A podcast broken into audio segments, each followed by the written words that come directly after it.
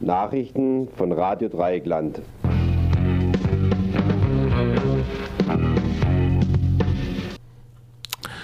Islamisten verlieren Wahl in Tunesien. Nach dem vorläufigen Ergebnis der Parlamentswahl in Tunesien ist die säkular ausgerichtete Partei Nida aus dem Parlamentswahl am Sonntag als stärkste Kraft hervorgegangen. Bisher stärkste Partei war die islamistisch orientierte Ennahda.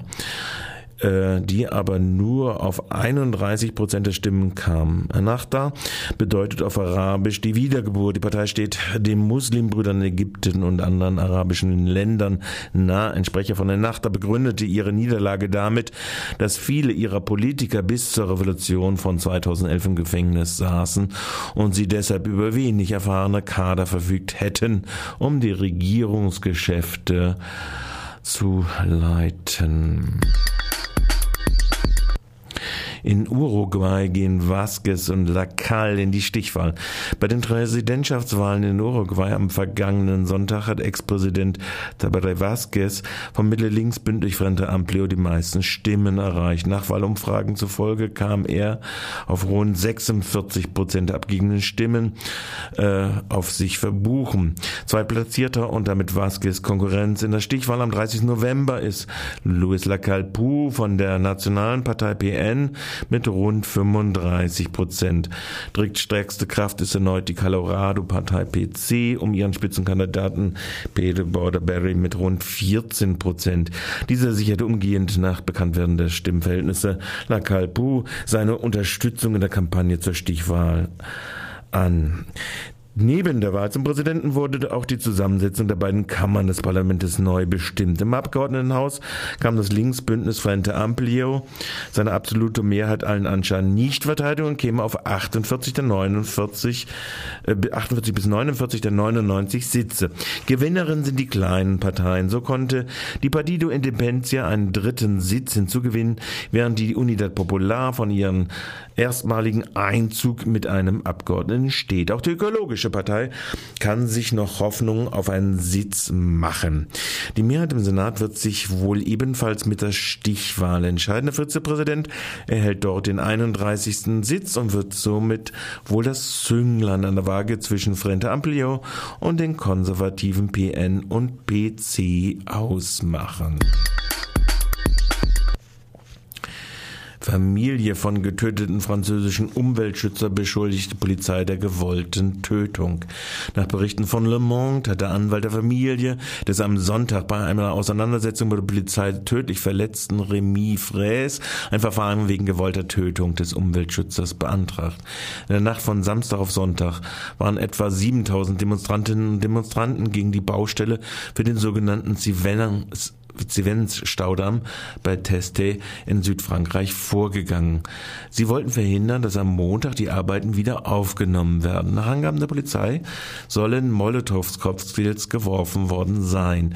Die Polizei schoss mit Blendschockgranaten und Tränengasgranaten. In der Vergangenheit hat der Einsatz dieser Granaten durch die französische Polizei bereits zu sehr schweren Verletzungen geführt. Nach einer Darstellung auf Indymedia wurde Remy Fraisse von einer einer Granate am Rücken getroffen und seinen Körper dann von der Polizei weggebracht. Der im Laufe des Montags bekannt gewordene Autopsiebericht gibt als Todesursache eine Wunde am oberen Rücken an, die laut Staatsanwaltschaft sehr wahrscheinlich durch eine Explosion verursacht wurde. Remy Fraisse wurde nur 21 Jahre alt. Todesdrohung gegen 100 Menschenrechtler in Kolumbien. Die sogenannte Aguilas Negra, schwarze Adler, haben unlängst erneut 100 Menschenrechts- und Friedensaktivisten mit dem Tod bedroht. Das berichtet Amerika 21. Sie werden eine echte Vertreibung ins Jenseits erfahren, heißt es in der E-Mail in Anspielung auf die Verteidiger von den Vertriebenen. Dies ist in weniger als zwei Monaten das zweite Mal, dass Menschenrechtler massiv bedroht werden. Im September bekamen 108 85 von ihnen innerhalb von drei Tagen ähnliche Drohpamphlete. Die Tatsache, dass es der Staatsanwaltschaft nicht gelang, den Ursprung der E-Mail zurückzuverfolgen, obwohl in den vergangenen vier Jahren 105 von 260 solcher Drohungen von der gleichen E-Mail-Adresse der Agilas Negres verschickt worden seien, verwundert die Adressaten. Das Mitglied der Menschenrechtskoordination in Kolumbien Europa, JEPES, erinnert daran, dass vor einigen Jahren, als die Söhne des Ex-Präsidenten Uribe per Internet bedroht wurden, seien die Absender innerhalb weniger Wochen als weniger als eine Woche gefunden worden. Die Annäherung an einem Postkonfliktszenario durch die Friedensverhandlungen zwischen Regierung und FARC-Guerilla sei der Grund für die beharrlichen Versuche und Drohungen, Menschenrechtsverteidiger äh, einzuschüchtern. Deren Forderung von Rechenschaftsmechanismen für alle Personen, die Menschenrechtsverbrechen im Rahmen des Konflikts begangen haben, sei Auslöser. Das heißt wirklich alle, betonte der Aktivist, auch die Angehörige von Staatsorganen. Dort vermute der Aktivist auch den Ursprung der Drohung. Agilas Negras sei lediglich ein Etikett, unter dem staatliche Strukturen Schrecken verbreiten. Wie der Guardian berichtet, hat der britische Inlandsgeheimdienst MI5 am Freitag umfangreiche Akten zur Überwachung von prominenten Akademikern freigegeben. In das Visier des Geheimdienstes geriet bereits 1942 der Historiker Eric Hobson, 1907 bis 2012, der damals der Mitgliedschaft in der kommunistischen Partei verdächtigt wurde, was zutraf. Neben Hobson zog sich sein Kollege Christopher Hill 1912 bis 2003 die Aufmerksamkeit des Geheimdienstes seiner Majestät 1935 durch einen Moskau-Besuch zu, bei dem Hill in die kommunistische Partei eintrat. Auch Marxist Hill teilte Hobsons Kritik einer Partei, verließ diese 57 und sprach von Stalins Verbrechen. Während Hill eine glänzende Karriere in Oxford gelang, wurde Hobsons Beruf nach Cambridge durch den Geheimdienst verhindert. Hill ließ es sich allerdings nicht nehmen, vehement die Ächtung der Atombombe zu fordern. Dieses Engagement brachte wiederum den Mitunterzeichnern des Aufrufes, wie den Historiker A.J.P. Taylor, die der Autorin Iris Murdoch und der Philosophin Mary Warnock ebenfalls Überwachung ein. Hobson scheiterte zeitlebens an der Einsicht in die Akten des Inlandgeheimdienstes in sein Leben. Bundesgerichtshof entscheidet über Surf-Protokollierung. Bund darf sich nicht wie die NSA, NSE aufführen. Der Bundesgerichtshof entscheidet heute über die Klage des Piraten Patrick Breyer gegen die Bundesrepublik Deutschland wegen der Protokollierung des Surfverhaltens auf Informationsportalen des Bundes. Konkret verklagt Patrick Breyer, Themenbeauftragter der Piratenpartei für Datenschutz und Abgeordneter der Piraten im Landtag von Schleswig-Holstein, dem Bund auf Unterlassung seiner Nutzung bestimmter öffentlicher Internetportale Portale, wie zum Beispiel BMI, das ist das Bundesministerium des Inneren, .bund.de oder bundestag.de nicht anonymisiert nachzuverfolgen.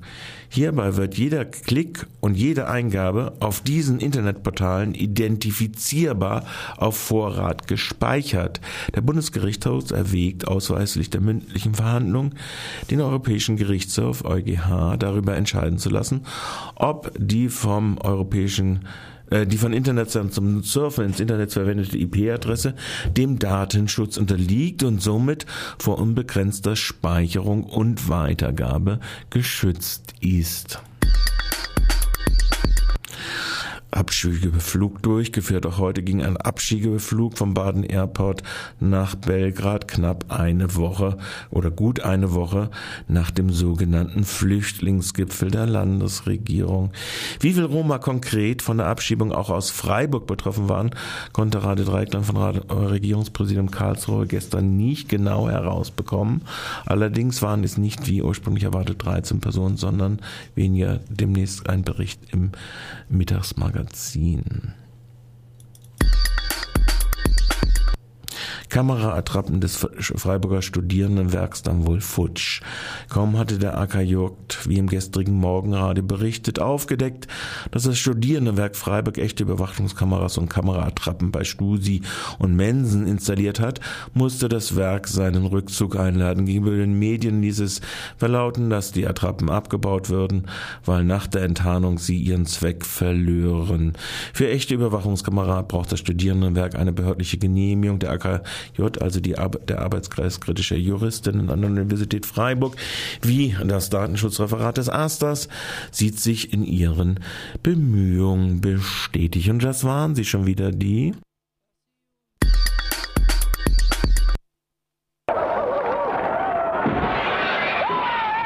Nachrichten von Radio Dreieckland.